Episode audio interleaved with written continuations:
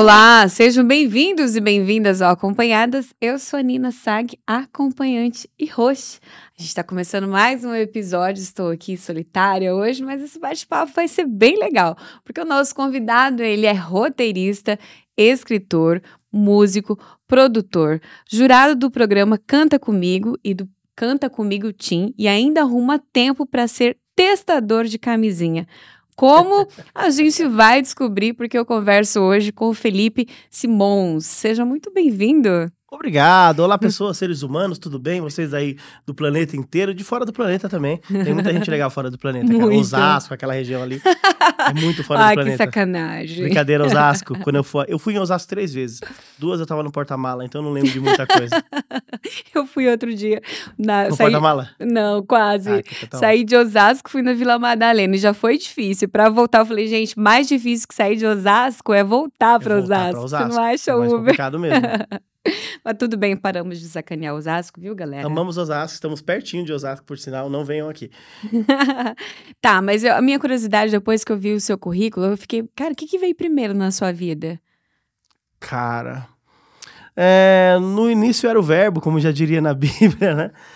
Eu, eu acho que escrever, acho que foi a primeira coisa que veio mesmo, porque eu comecei a escrever antes de ir pra escola. Minha mãe me ensinou a escrever com 4, 5 anos Que de bonitinha. idade, que é já para começar antes. E eu tive vários problemas com a escrita por conta disso, porque eu escrevia redação e vendia pros amigos da escola.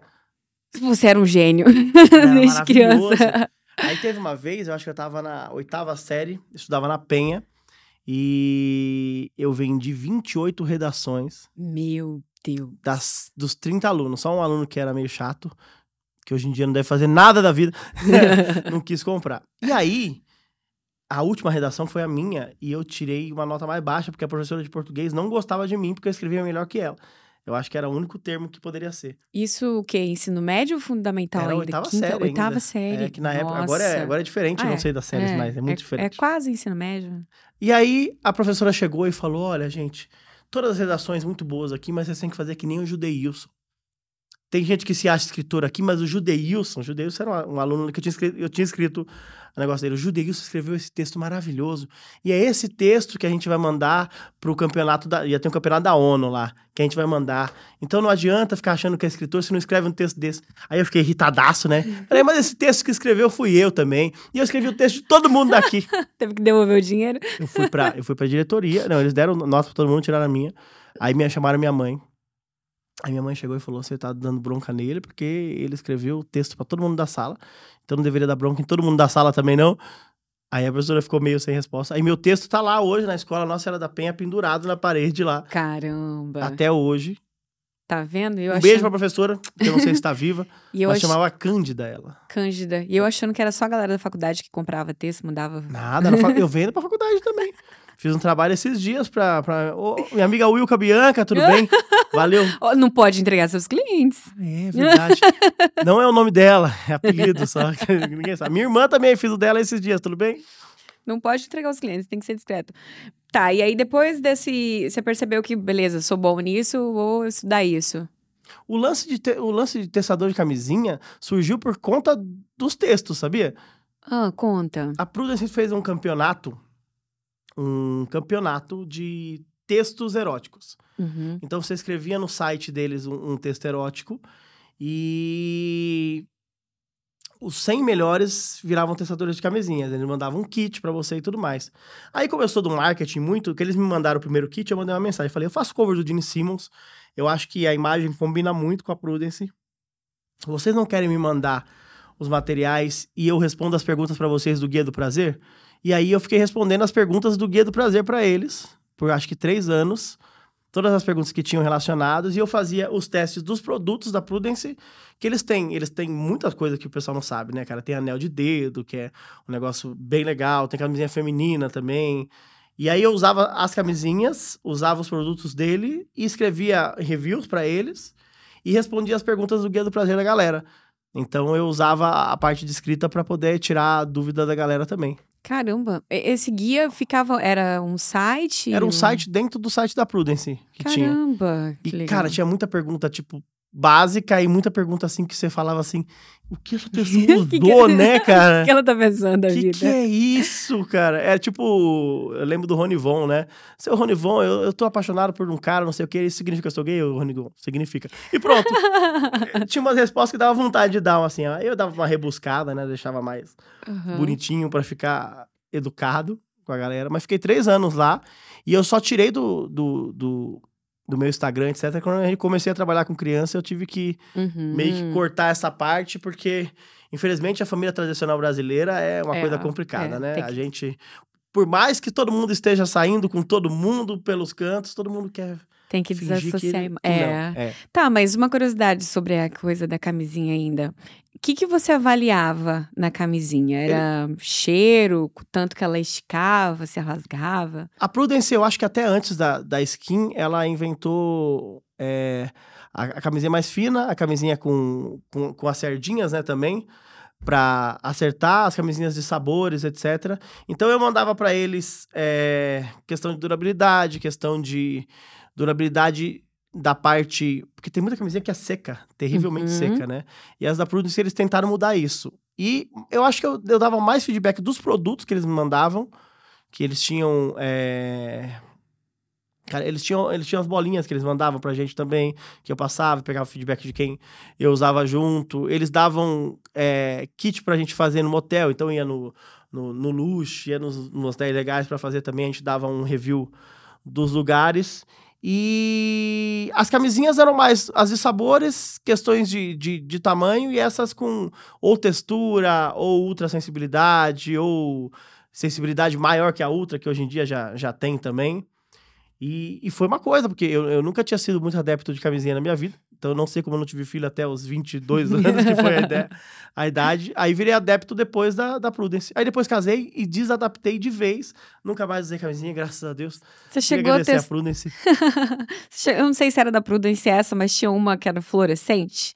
Então, foi da Prudence. Ah, E o mais engraçado é que eu ganhei um kit dessa camisinha e eu fiquei com uma só. Porque todo mundo que ia na minha casa falou: Você não tem aquela camisinha aqui?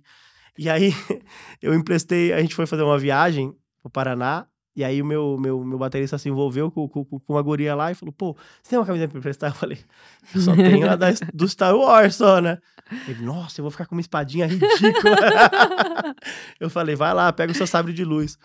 Aí ele falou: Cara, eu não conseguia parar de rir, cara. Porque tava. é- Ela pega. Se você tá no claro, ela pega o negócio do claro e depois fica. Mas é Uhum. muito engraçado. Consegui imaginar. não dá, cara. Eu não. não- eu, tanto que eu, eu nem sei se eu usei a minha. Não, eu usei a minha pra, pra fazer o teste só.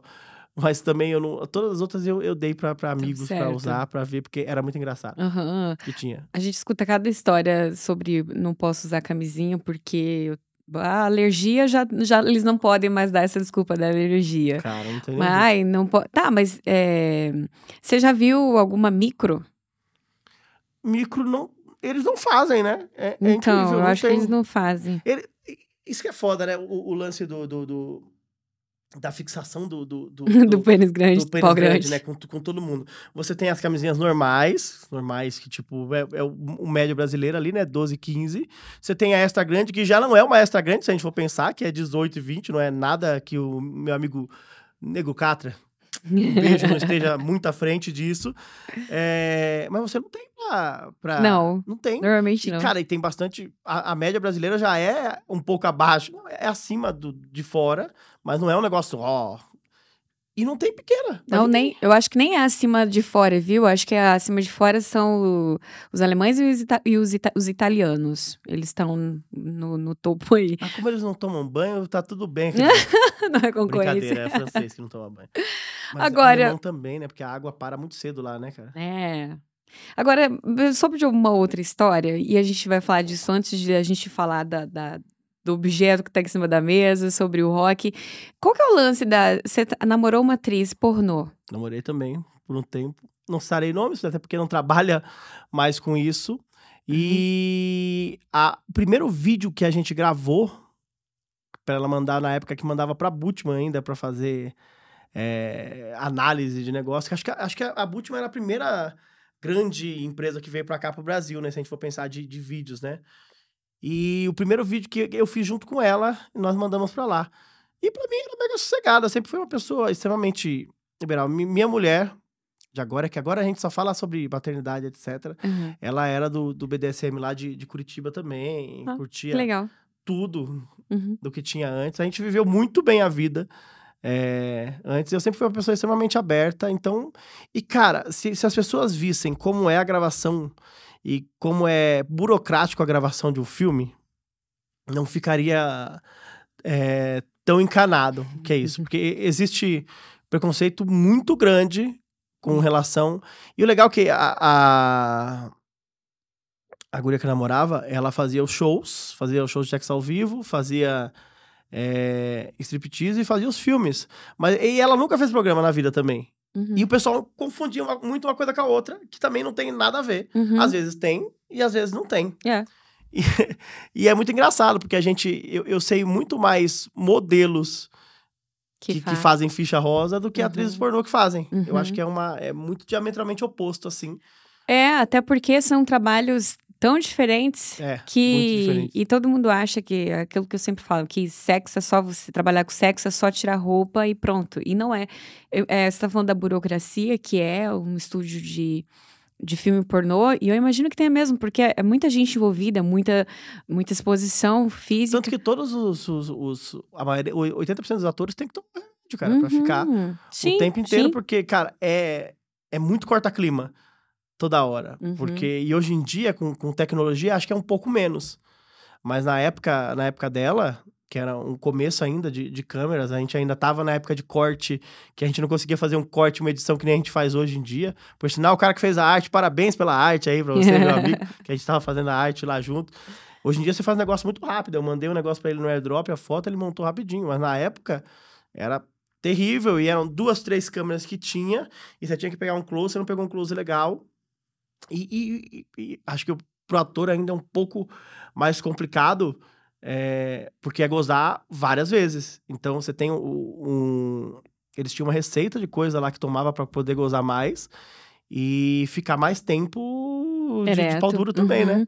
É, mas eu- já ouvi umas coisas que não é mais. Não sei se era na época ou, ou se isso é de agora, mas que a galera colocava um, um líquido parecendo um sêmen Sim, parecer também. que era, né? E aí depois os caras ficam nessa. É muito doido isso. Às vezes os caras ficam nessa noia que, ai, não tá saindo nada. Tá, querido, não preocupa, que, que a quantidade que tem que sair daí, não, não. não é. Isso é o de menos. Mas, enfim, infelizmente o pornô não representa muito a realidade. É longe. Eu acho que a indústria pornô até estragou muita cabeça de muita gente, né? Que Muito, nossa. eu acho que eu vou receber uma entrega agora, vai começar a tocar. Cara, isso não vai acontecer, me desculpa, velho. E, e eu acho que o tempo, né? A, a maioria dos homens é, assistiam pornô acelerado, então é, é, um, é um pornô acelerado, né? E aí eles acham que, que todo tipo de malabarismo é, é necessário, às vezes não é. Né? Eu acho que o, o sexo é muito mais de uma pessoa com a outra e da interligação que você tem com ela do que qualquer malabarismo feitos em, em filmes que tinham. E a gente pegou uma época, principalmente da Brasileirinhas, né? Que a Brasileirinhas ela foi para uns, uns temas muito complicados, né, cara? E que você olhava assim e falava, meu Deus do céu, Mas como esses- chegamos nisso, né, cara? Eu não, não, não cheguei a ver muita coisa de brasileirinha, porque toda vez que eu vi era uma muvuca, assim. É, tem, tem bastante. Então eu nunca entendi muito bem qual era o conceito ali, mas não sei, não Eles entendi. tinham uns lances até zoofilísticos na, na Brasileirinha, Ai, né, aí cara? é tenso. Que, é, que acho que até um dos filmes que ficou mais famoso foi por conta disso, né? Caramba, não sabia não. É. Então, assim, eu, mas o legal é que o, essa, essa tecnologia, ela facilitou muito a galera que fa, cria conteúdo, né? E, e aí você desmocra, não sei nem qual que é a palavra, talvez você normaliza o sexo de uma coisa, de uma forma mais real, como ele aparece. Isso é legal. E aí Eu, aquele, eu acho né? legal também. E eu acho que eu, eu acho que deu uma liberdade.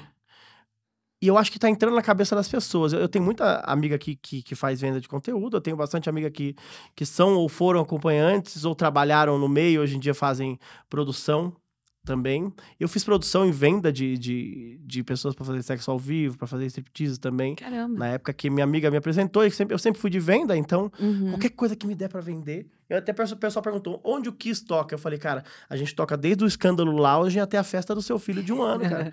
pra gente não, não tem problema. Eu acho que a gente interliga com o negócio do palhaço, né? E interliga com a parte sexual também, porque tem muito.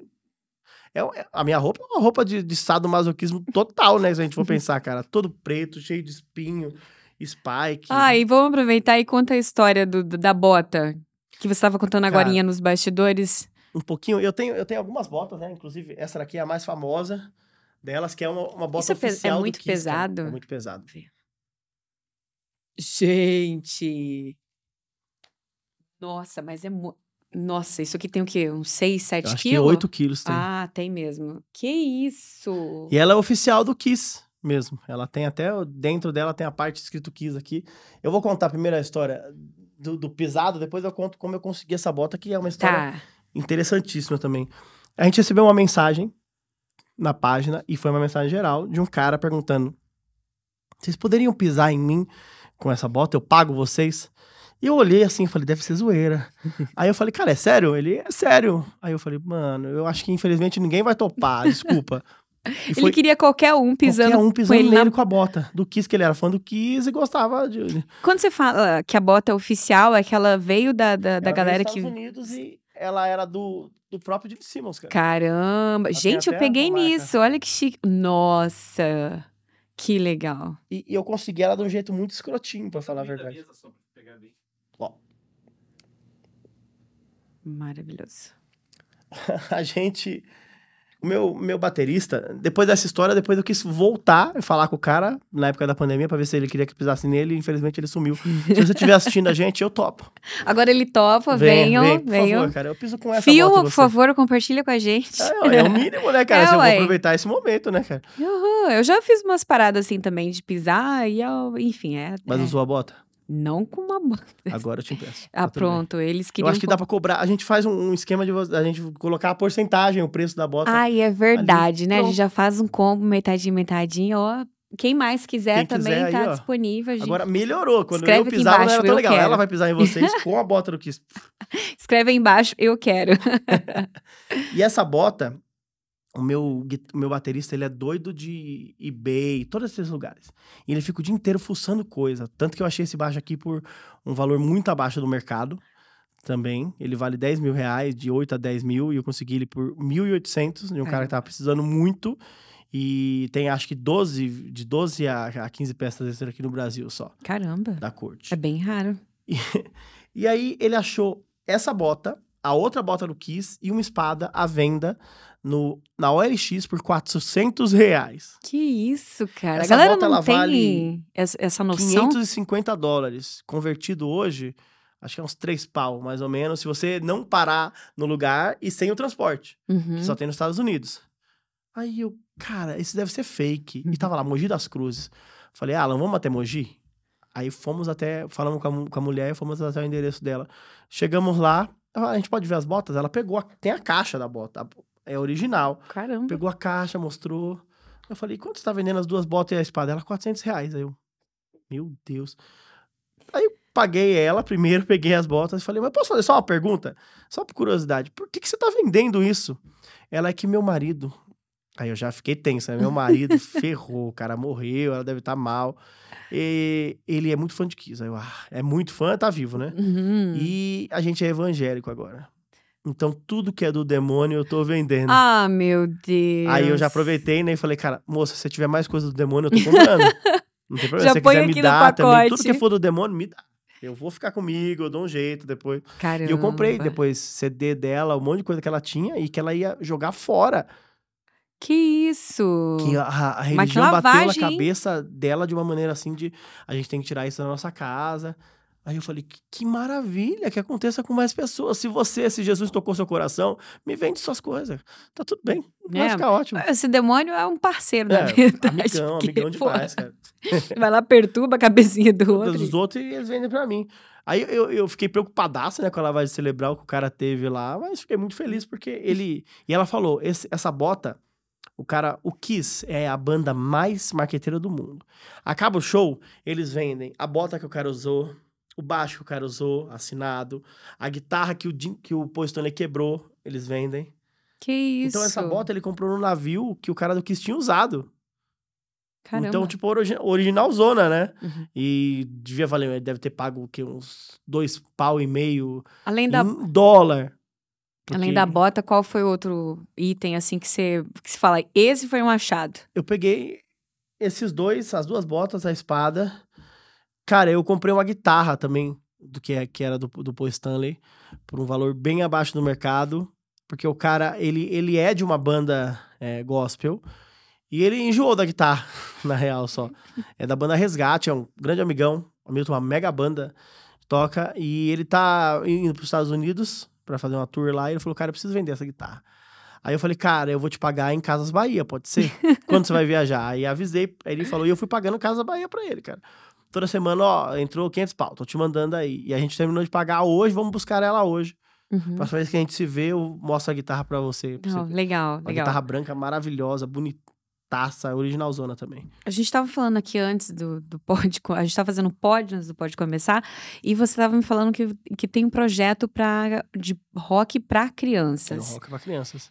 O que é muito legal, porque, embora o nosso assunto não seja, não é da área infantil, mas é, é, muito legal, porque a, a, gente acaba centralizando alguns estilos musicais e esquece de da, prestar atenção na qualidade da música. Isso na, na infância, na adolescência, faz muita, faz diferença. muita diferença. Como que é a receptividade da, da galera quando você vai lá fazer essas apresentações? A, a gente é a Xuxa do rock. Olha só!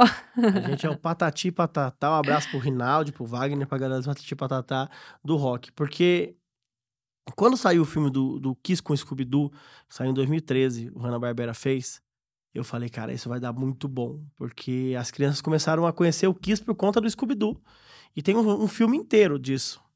E eu fui muito da, da bagunça extrema, e aí Deus, se é que existe, falou assim, cara, eu vou ferrar esse cara para ver se ele dá uma parada. É, se você lê o meu primeiro livro, o Pseudo, ele conta as histórias da, da, da minha vida até 2016, porque era, era, um negócio.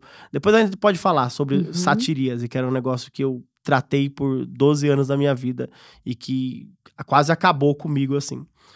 É, eu tive um princípio de infarto com 26 anos. Caramba. Porque eu ficava o dia inteiro entre tocar, transar e beber. Só. E com uma facilidade muito grande, porque fazia muita coisa de TV, etc. O pessoal ia em casa, minha casa era, era Caligula's House, ficava escrito na frente. E além disso, eu tava andando e eu ando de salto, eu não sou uma pessoa que tropeça com muita facilidade. Eu tropecei num buraco e meu pé, ele ferrou três ligamentos. Caramba. Aí o médico falou, cara, você vai ficar seis meses sem andar. Aí você anda cara, de salto normalmente? Normalmente, foi com um tênis que eu zoei o pé. Nossa. Aí eu falei, cara, não posso, eu toco. Ele falou, então você vai tocar com o pé pro alto. eu falei, beleza. E nisso eu já tava mal, eu tinha, tive que cancelar alguns shows que não dava pra fazer, que eles não queriam que fizesse sentado. E aí eu vi, o que fez o, o For Kids acontecer foi por conta disso. Eu vou resumir porque é uma história grandona. Eu vi um post escrito assim, mãe desesperada procura banda de rock. Que criativo. Aí eu falei, objetivo a frase. Louco isso, né? Aí entrei em contato, vi que a mãe, vi que a mãe desesperada era gata, eu falei, olha aí, beleza. Liguei e ela me explicou. Ela falou: o seguinte, eu tive uma gestação com 17 anos, a minha filha faleceu depois de acho que 45 dias. E eu não quis mais ter gestações. Então eu decidi que quando eu fizesse 30 anos eu ia adotar. E fiz o processo de adoção. Ela adotou dois meninos que na época tinham 5 e 7 anos o Charles e o Dudu, e eles foram tirados do pátrio poder, e eu acho que aí entra o negócio de criança, entra na parte de, de sexo por conta disso. Eles foram tirados do pátrio poder da mãe deles, que era viciada em crack, e largou os dois numa casa. Caramba. E foi pra rua. Eles foram encontrados pelo governo lá, eles ficaram no lar por três anos, e ela adotou os dois. Então, uma coisa muito legal de se falar é que não existe fila de adoção. Existe fila de adoção se você quer uma criança branca do olho azul com seis meses. Se você quiser adotar pessoa que tenha mais de dois anos, que não seja branco, que sejam irmãos, tá lotado. Tem muito mais gente querendo adotar do que criança para ser adotada. Só que eles acham que é um cachorro, que você quer escolher um husky siberiano. E ela não colocou restrição nenhuma, conheceu os dois, se apaixonou por eles, adotou eles com 5 e 7 no primeiro ano foi adaptação, então ela não conseguiu fazer uma festa. No segundo ano, a mãe dela teve câncer e ela teve que mudar. E aí nisso não conseguiu fazer a festa e era o terceiro ano deles. E ela falou: vou fazer uma festa agora. Que se dane. Contratou a banda de um amigo dela que furou. E nisso ela colocou o post lá: Mãe Desesperada procura banda de rock. Aí eu falei, tá, é o seguinte, eu não consigo levar minha banda aí, porque é muito caro e não vai rolar. É, mas eu consigo eu ir, eu vou de muleta, maquiado de 15 de muleta, fui de muleta. Caramba. E vou levar um violão e canto pra eles, pode ser? Pode ser. Aí eu fui com duas gurias que eu ficava na época lá, elas foram me levar no rolê. E cheguei lá, As duas sabiam que você ficava com as todo duas? mundo sabia de tudo. Ah, tá. Era, assim, era maravilhoso por isso. Era um problema e era bom. Porque nunca, nunca teve problema nenhum. É...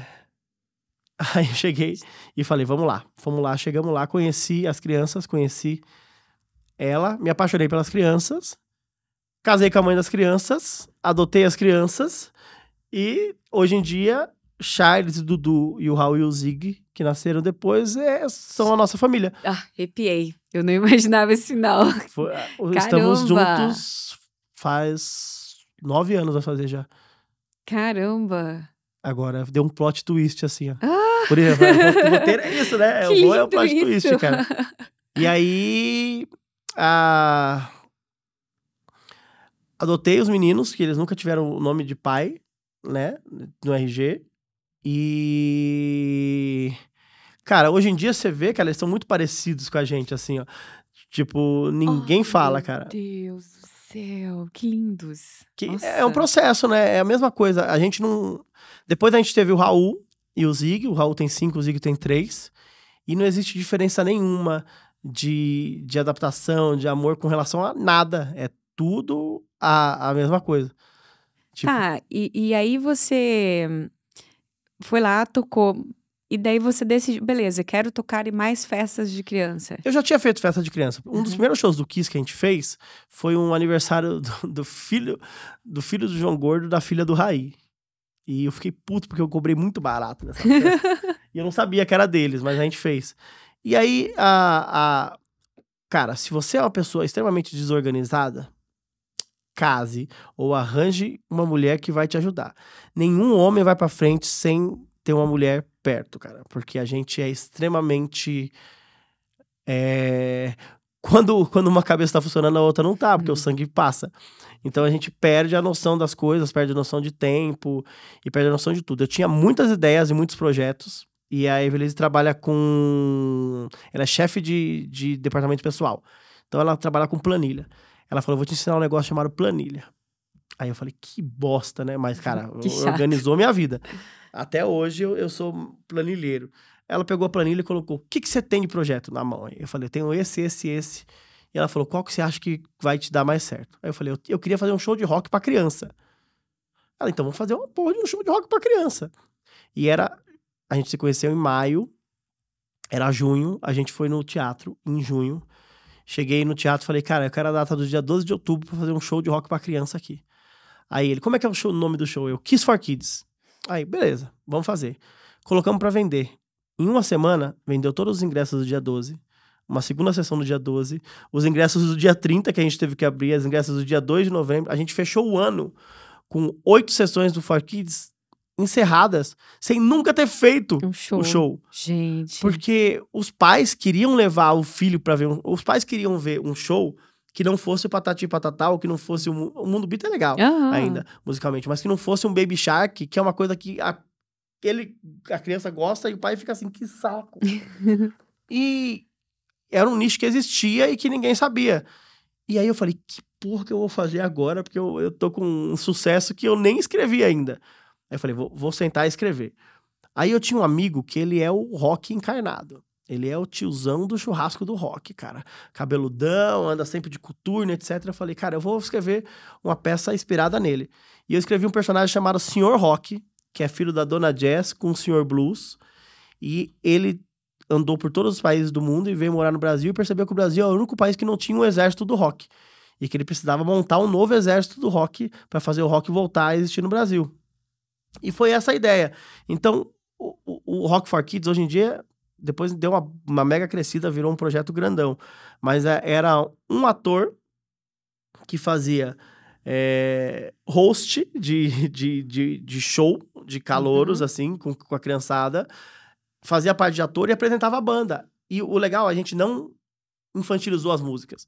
A criança vai lá e vê o Kiss mesmo. A gente é o Kiss igualzinho. É. Ela vai no YouTube e vai procurar e vai ver. Nossa, é igual, cara. É, é isso daqui. Tem gente que nem sabe, que, que criança que nem sabe que a gente não é o Kiss para eles.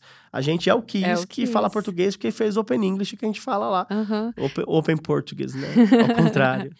deixa eu, eu tenho mais uma pergunta sobre isso, mas antes deixa eu falar do nosso patrocinador, porque você já sabe que o Fatal Model é o mais seguro site de acompanhantes do Brasil. No Fatal Model você pode criar o seu anúncio, você pode contratar acompanhantes e fazer também e ser também um contratante premium.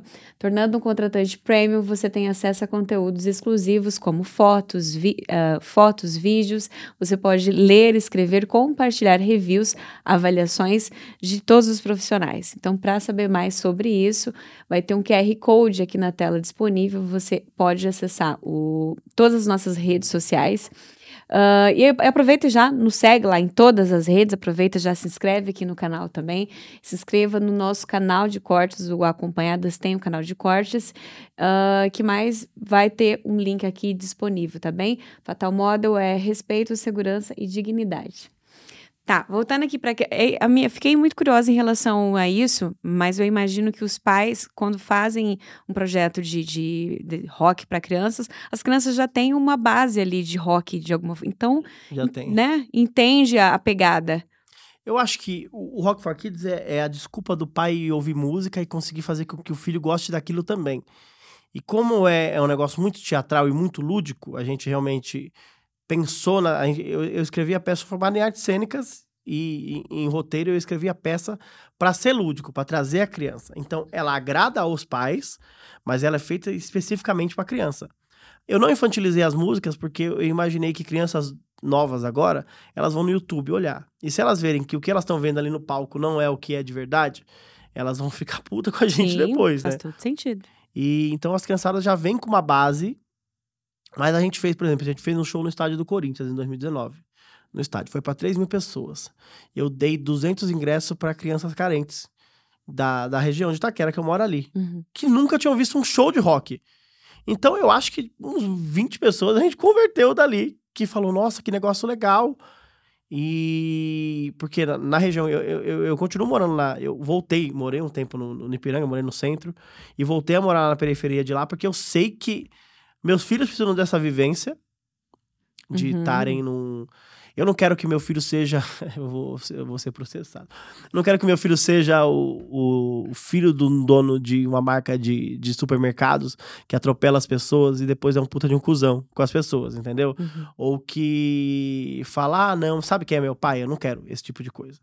Então, qualquer cagada que os moleques fazem, eu cobro a cagada deles. Claro, chama e, pra responsabilidade. E eu quero que eles morem perto de um lugar que tem, que tem comunidade, que eles sejam amigos de gente que está lá, que eles saibam que a gente tem um monte de coisa por, por conquista nossa, mas que eles precisam fazer as coisas dele para ter as deles, que eu não vou dar tudo de mão beijada também. Então, e, e esse tipo de, de coisa que eu tento levar também pro Rock for Kids, entendeu? Que a uhum. criançada, ela pode ser o que ela quiser na vida, ela pode ser quem ela quiser, ela pode fazer o que ela quiser, mas ela tem que fazer as coisas dela. Ela não tem que depender. Uhum. Do, grande parte do Sempre nosso público depender. é um público A e A.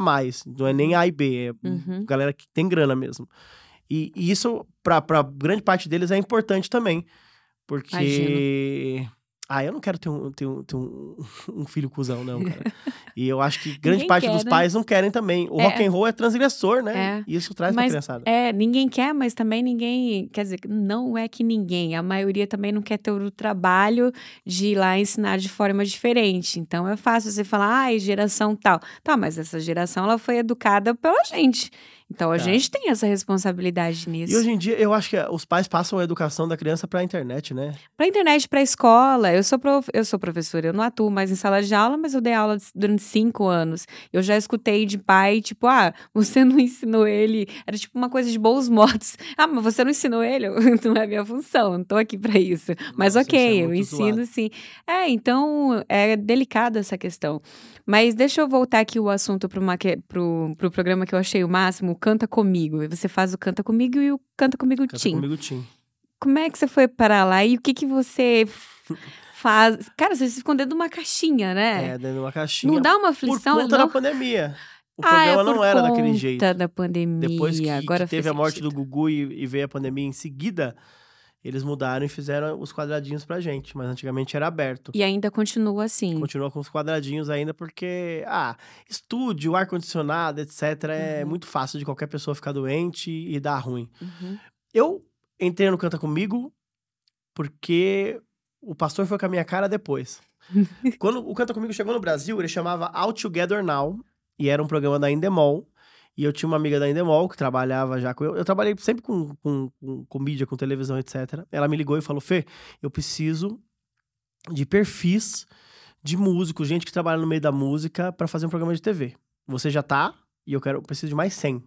Aí eu, caralho, 100 é muita gente, né? Passei pra ela uns 30 contatos que eu tinha. Desses 30 contatos, pelo menos 20 foram pro programa. Uma semana antes de gravar, a Record me cortou do programa. Falou que o meu personagem representava o demônio. Ah. Porque o nome dele é The Demon, né? No, no- no- uhum. Mas, tipo, não tem nada a ver com o demônio. Tipo, Não. Aí eu fiquei muito puto. Só que na final do programa, eles tiveram um programa com o cara, com o cara que colocaram no meu lugar, que era o Elvis. O Elvis foi mó escroto, bababá, e cortaram e chamaram eu pra fazer. Falei, não vou. Não quero. Aí no segundo Justo. ano do Gugu, e eu me arrependo de não ter ido no segundo ano, porque eu queria ter trabalhado com o Gugu. Me chamaram de novo. Não vou, não vou. No terceiro ano me chamaram de novo, e era a pandemia. Aí eu falei, ah, cara, eu preciso arrancar o dinheiro de volta da Universal que eles pegam da minha avó. Falei, não vou, vou.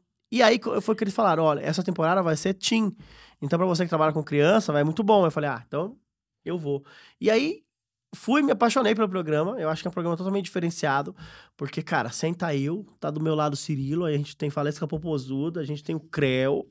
Cara, a gente tem Mari Belém, filha, filha da Fafá. A gente tem Thalita Dezinha, do pessoal do, do, do Fat Family. Rodrigo Teaser, cover do Michael Jackson. João, do Ratos do Porão. Caramba. É, o Seba do Inimigos da HP, é, o André do Bros, Ali Martins do Ruge. É mu- muito diferenciado e era muita gente que eu, que eu já, algumas já conhecia, algumas eu já gostava e, e foi legal conhecer. Tipo, tem o Robson Anjinho, que cantava no, no programa do Raul Gil. Te Eu- amo, nossa, eu te lembro. Quero, No- mesmo eu- desse eu sabendo lembro. que... Uhum. E minha avó adorava ele. E minha avó faleceu no final do ano passado. Ele toda semana mandava um áudio cantando pra ela. Ah, Falava, olha, vou mandar um vídeo pra sua avó. uhum. Aí fazia o vídeo, mandava pra minha avó, ela ficava felizaça lá. Conheci muita gente que fiquei muito amigo. E fiz quatro temporadas lá, três com Faro e uma com a Xuxa, que foi maravilhoso. E o legal, quando eu descobri que era o Faro, eu topei na hora, porque eu já tinha feito alguns programas com o Faro, e o Faro é um idiota. Um idiota maravilhoso, cara. Ele é uma pessoa muito divertida. E eu falei, cara, o clima vai ser muito bom. E aí, quando eu cheguei no programa, eu fiz a primeira. primeira primeiro programa, o Faro chegou e falou: Felipe, segue nisso, cara. Só vai nisso que você vai, a gente vai fazer corte de seu em todo o programa, cara. Porque, cara, a televisão, o, o Canta Comigo principalmente, é um programa que a gente grava 10 horas de conteúdo praticamente e que a gente utiliza uma hora dele. Então, por exemplo, chamou um cara que é um, um expert em música e ele fala: Olha, eu achei que foi muito bom, mas é, você entrou errado na segunda nota de não sei. Não é isso que a televisão quer. Aí me chamam assim e falam, cara, eu não levantei pra você porque você cantou uma música do Ney Mato Grosso e Ney Mato Grosso imita a minha banda, que é o Kiss. Então, desculpa, eu não pude levantar. É, é isso que a televisão quer. Então tem que ser um negócio que, te, que, que dê um embasamento musical, que tem emoção, etc. Mas tem que ser resposta rápida. Aham. Então, de- das cinco temporadas lá que eu fiz, eu apareci em 85% do programa. Eu não apareci em 15% porque eu fiquei com Covid e não fui para seis programas. Mas eu tava em todos os episódios. Olha só. Que a resposta vinha, já batia no Tá peito, vendo? devolvia pro Faro. Aí o Faro vinha com o meu outro idioma. E, Cara, tem muita coisa engraçada no YouTube. Minho do Faro, um aloprando o outro. Uma vez uma menina foi lá, era a cara da Ana Ri, do Rebeldes. Eu falei, cara, eu não levantei pra ela, mas adorei ela, porque ela é a cara da Ana Ri, do Rebeldes. Aí o Faro, ah, então você assiste Rebeldes, né? Olha, olha, exclusivo aqui, o cara do Kiss assiste Rebeldes. Aí eu já não aguentei, né? Falei, mas Faro, eu vi até você no Dominó. Como é que eu não ia ver Rebeldes? Rebelde. Aí ele, pô, é aí Boa. você me quebrou agora. Eu falei, é isso aí, vamos lá. Que sacada boa. E tem uma, uma coisa que parece bem óbvia, mas que é, na verdade não é tanto. É se o Kiss é a tua banda preferida. Ah, longe disso, cara. Nunca. É, desculpem fãs do Kiss, mas não é, não. Tá no meu top 5 e é a quinta. E qual é a primeira? Queen. Uhum. Tá. Queen, David Bowie. E por que, que você Fica ali escolheu no o Pink Kiss Floyd. pra...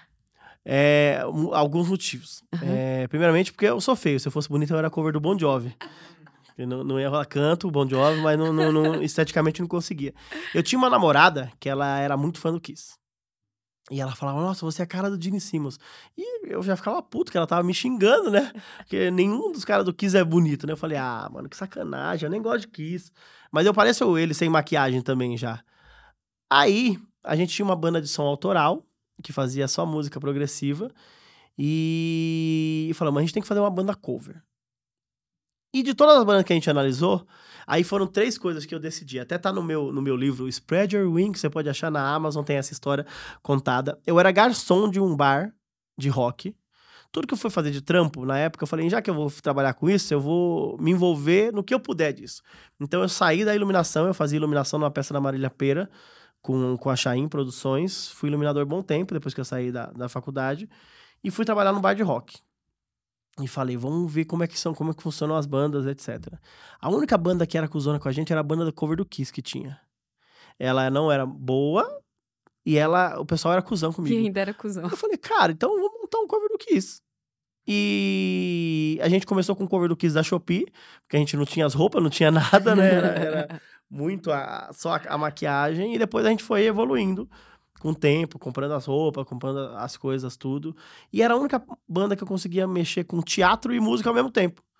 Então, eu queria juntar os dois já, né? Uhum. E pra mim foi, foi mega ótimo e. E todos os trampos que eu fui pegando depois, até eu parar de trabalhar de vez, eu fui trabalhar na Nextel depois, porque a Nextel me dava um rádio que eu podia usar. E todos os donos de bar tinham rádio. Era legal então, ter um cara, eu rádio. marquei muito show. com eu, eu sempre fui bom de venda, eu chegava, fazia uma venda pra Nextel, tipo de 20 aparelhos pra uma empresa, e ficava o resto do mês só vendendo show. Só, falando, olha, a gente quer tocar aí.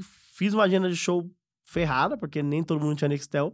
E todo dono do bar tinha Nextel. Você foi vender o, o. Como é que é o no- nome do negócio? O Nextel.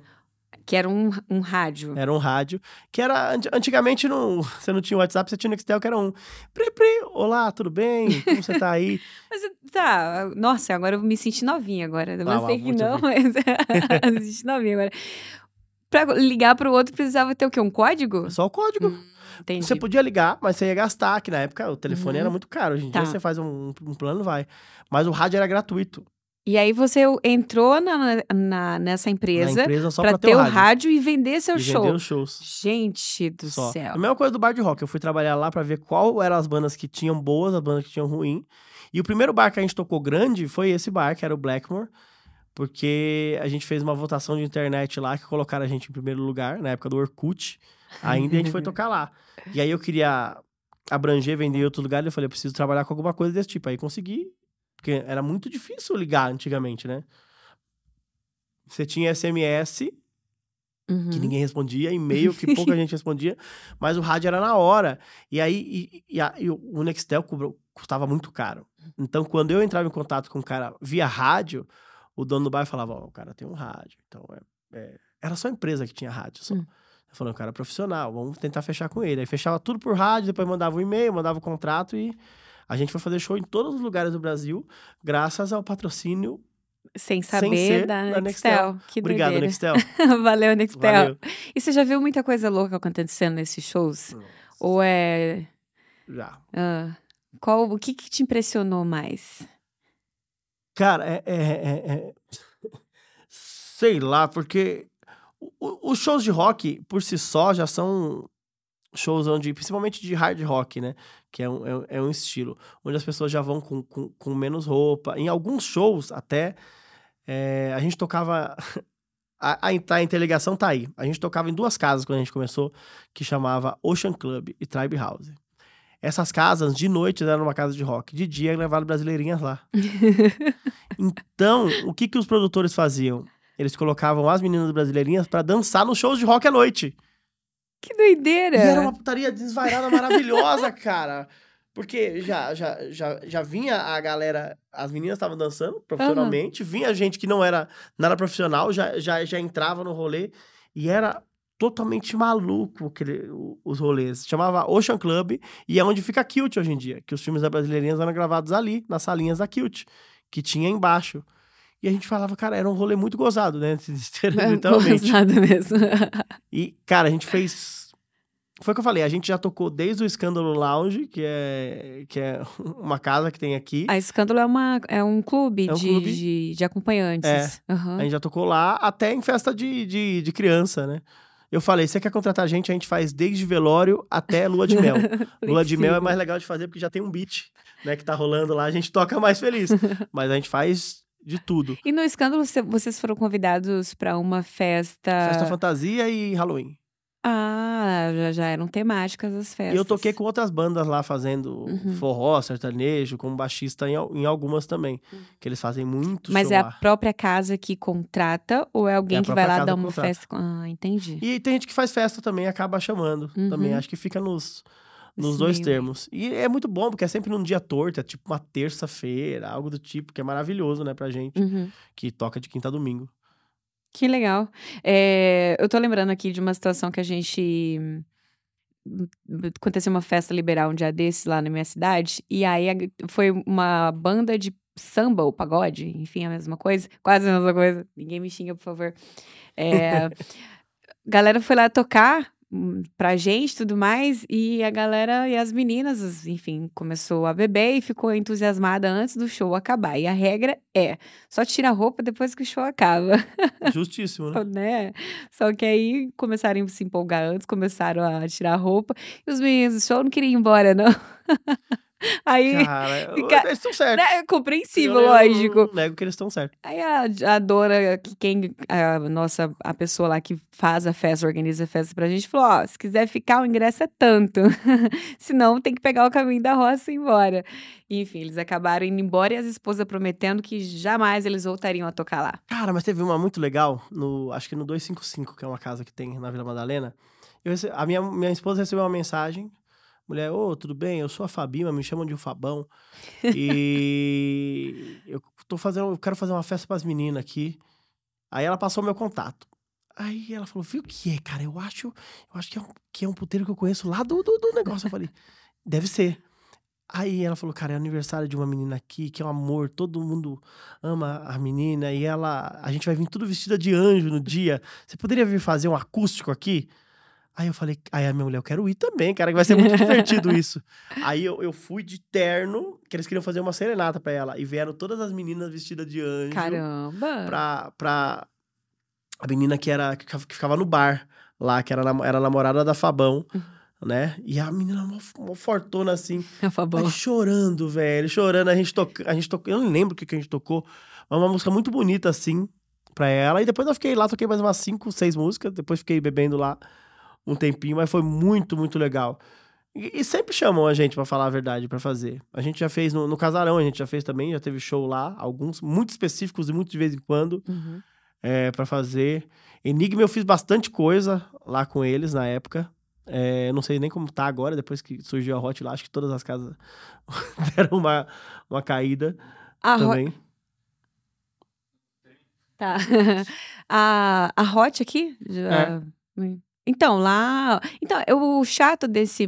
Quer dizer, o chato mais ou menos do, do meio dessa galera, festas liberais, é que acaba concentrando sempre no funk. Não que não seja bom, é, é legal. Até porque tem as músicas sociais, é, sensuais Uhum. tudo mais, é isso, isso Mas dá o um rock tem, acho que tem mais, hein? Exatamente, mas tem que ter essa outra pegada também. Eu também acho que o rock tem. Eu acho que é mais cara. Você pega uma música, você vai ouvir uma MC Pipoquinha ou você vai ouvir um. um- como é que é o nome do, do, do cara que canta You can leave your hair on? Que pô, é muito mais ser só. Tan, tan, tan, tan. O rock and roll é. E o rock and roll veio do, do R&B, né, cara? A música do- dos negros que eram proibidas, né? Até, porque só porque a dança era muito sensual pra, pra galera da época. Então, Olha aí. eu acho que tá ali. Eu acho que o pop e o rock tem muito mais a oferecer. Tem uma festa, a festa liberal do Republic Pub aqui, que eles fazem de quinta-feira lá, que é, que é bem legal. E é só banda de rock que eles levam lá e é uma festa liberal. Tem a parte que é liberal e a parte que não é. Pra quem é baunilha quer ficar conhecendo do lado de cá, e o Uhum. pessoal que não é fica do outro lado lá. E é, e é bem legal, ainda rola. Mas tem poucas, eu, eu acho que o circuito de festa liberal caiu muito, assim. Eu não sei se foi por conta do- dos quatro anos que a gente teve de, de, de bons costumes da, da família complicada aí, politicamente falando, mas grande parte das festas liberais aqui de São Paulo mesmo caíram, porque tinha bastante, cara. Tinha muito mesmo. Eu já acho que tem bastante, então tinha mais. Tinha mais, que coisa. tinha mais. Mas eu acho que então, tem bastante, mas você falou, nesse estilo. Uhum. A galera do rock, que é- eu acho que é até mais menos preconceituosa, ou que tem mais a parte do, do, do- respeito envolvido. Não tem, cara. Se- Um Madame Satã, que é uma casa enorme, poderia fazer uma festa liberal lá. Ela tem a erótica uma vez por ano, cara. É, não. Só. Não tem mais, cara. O inferno tinha festa direto no inferno. O inferno fechou. O inferno era o lugar pra ter a festa, né? Porque chamava inferno, era maravilhoso, cara. O Vegas fechou. A grande parte dos bares grandes de rock de São Paulo fecharam, Fecharam. infelizmente. Lá na, na minha região é mais delicado ainda isso, porque primeiro que lá é agro, então o sertanejo fica concentradíssimo. Você falou agro, me deu até uma coisa ruim. Desculpa, agro, mas eu não vou muito com a cara É. de vocês. Então, pra gente achar um local que toca rock, você tem que sair pesquisando, são pouquíssimos. Tem um único bar lá que eu conheço, Bar do Edgari, que foi um, am- um amigo meu que me apresentou, e, e beleza, você quer escutar rock é lá, que é um bar bem tradicional, você tem que veio do pai que escutava rock, passou Caraca, pro filho. Não, é muito legal a história deles. Por sinal, me contratem pra sua terra. É o único estado do Brasil que, Que eu não, não fui. teve. Ah, Não pois fui é. até hoje. Você sabe que você vai passar um pouco de calor lá, né? Mas, Tá mas é tudo bem, pouco. cara. Tá Eu- tudo bem. Calor é, é o normal, cara. Tá, Só pra ele mostrar o baixo. tá. É, mostra esse brinquedão aí pra gente. Aqui é um baixo do Gene Simmons também, é originalzão aqui, ó, Nossa. com a assinatura. E está sem corda porque ele veio de Santos. E em Santos, quando você põe coisas com corda, mas é esse é pesadaço mesmo, ó. É, eu não aguento pegar isso, nem tenho dinheiro pra pagar tudo isso, então vamos. Nossa, é, é muito lindo. Caramba, é muito lindo. Você tá por lá mesa assim. Sem Vai rolar, vai rolar. Ah, deu certo. Conseguimos. Nossa. Peguei no instrumento do Kiss, viu? Já posso dizer isso. Cara, é normal. Muita, muita, muita gente fez isso em anos também. Olha, a gente tem uma brincadeira aqui que chama Rapidinhas, que é uma palavra, você responde uma palavra. Vamos ver se você é bom de rapidinho. Ai, me lembro. Você acha que você é bom? Ah, ah, ótimo. Anos e anos de treinamento, cara. Marília Gabriela que o diga. Um beijo, Marília. Vamos lá. Música é Maravilhosa. arte. É vida. Rock. É a sobrevida da vida. Gostei. Uma inspiração. Hum, nossa, é pior que inspiração tem uma cacetada, né, cara? Mas eu acho que meus filhos, eu acho que além de tudo, eu sou primeiramente um pai e depois eu sou o resto de todas as outras coisas. Que história linda que você tem com seus filhos. Eu Obrigado. adorei conhecer, adorei conhecer a história da sua família. Muito bonito mesmo. Que mais gente se inspire nisso. Que É, você e, falou e que é muito adotem, legal. por favor. Adotem. precisa. Eu fui adotada, mas infelizmente eu fui devolvida depois. Longa história, fica pro próximo episódio. Muito obrigada pelo, pelo seu tempo, pela Obrigado, disposição. Muito obrigada para quem assistiu até o final e até o próximo Acompanhadas.